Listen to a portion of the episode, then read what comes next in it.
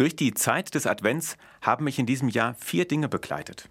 Es waren der Adventskranz, Sterne, Kirschzweige und der Adventskalender. Für viele sind diese Gegenstände so eng mit dem Advent verbunden, dass sie nicht wegzudenken sind. In den vergangenen Wochen wurde mir noch einmal so richtig bewusst, dass all diese Dinge in einem Punkt etwas gemeinsam haben. Sie alle verweisen auf die Krippe, auf das Kind, das heute zu Bethlehem geboren ist, Jesus.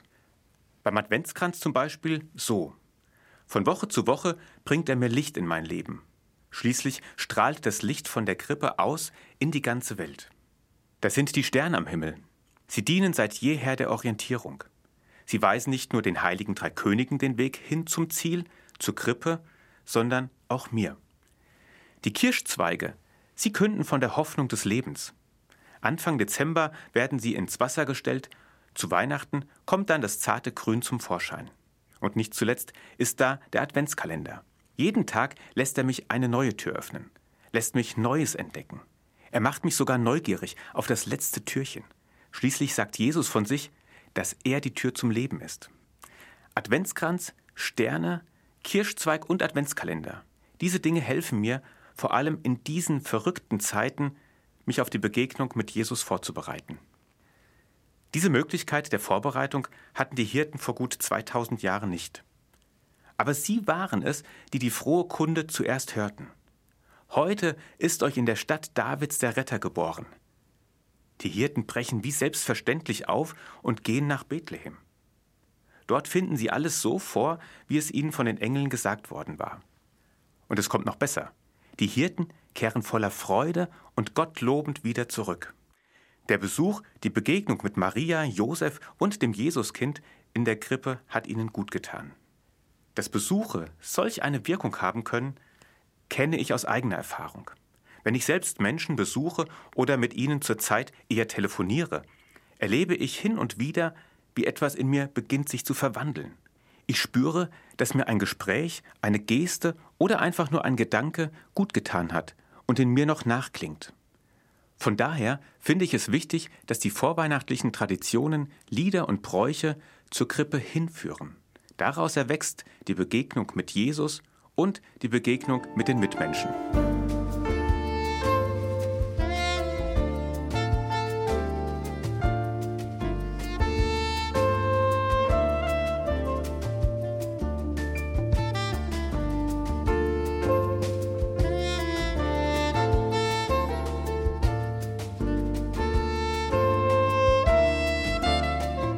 Damit Begegnung mit Jesus und den Menschen stattfindet, kann ich selbst etwas dazu beitragen. So ist es meiner Frau und mir wichtig, dass sich Gäste bei uns zu Hause wohlfühlen. Wir glauben, dass gute Begegnungen in einem schönen, angenehmen Rahmen besser gelingen. In den Tagen vor Weihnachten habe ich meine Schüler danach gefragt, worauf sie sich an Weihnachten am meisten freuen. Interessanterweise waren sie sich da ziemlich einig. Die meisten von ihnen freuen sich auf die gemeinsame Zeit mit der Familie. Da wird hier zusammen musiziert, dort gemeinsam gespielt.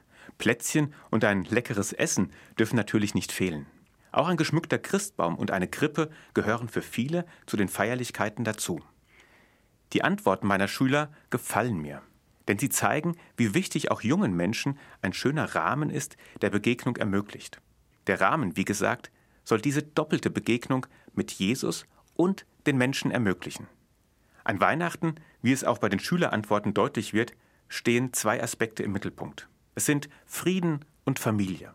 Denn diese beiden Begriffe stehen für Begegnung und für die Weihnachtsbotschaft.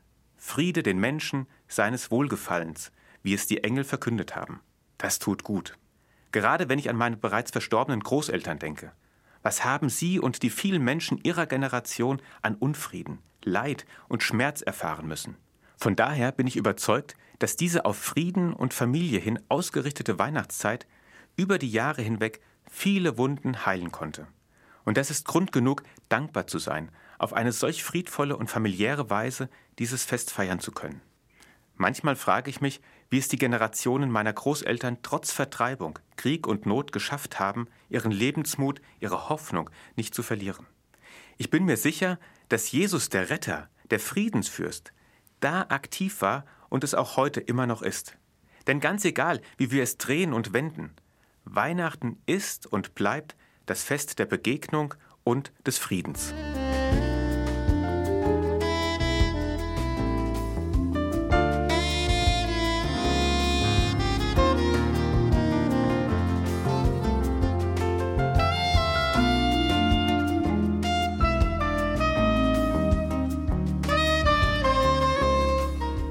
Von einer besonderen Begegnung möchte ich Ihnen erzählen. Die hatte nicht ich, sondern eine Frau in den Ardennen, und zwar im Winter des Jahres 1944. In den Ardennen tobte ein erbitterter Kampf. Die deutschen und die amerikanischen Soldaten standen sich an der Westfront gegenüber. Auch an Heiligabend 1944. Den ganzen Tag über hörte die besagte Frau den Kanonendonner der nahen Front und die alliierten Kampfflugzeuge, die mit ihrer Bombenlast am Himmel flogen. Erst mit der Dunkelheit am Abend wurde es still. Plötzlich klopfte es an der Tür. Die Frau öffnete und vor ihr standen zwei Männer mit Stahlhelm. Ein weiterer lag verwundet im Schnee. Sie begriff recht schnell, dass es Amerikaner waren. Schließlich bat sie die Soldaten herein.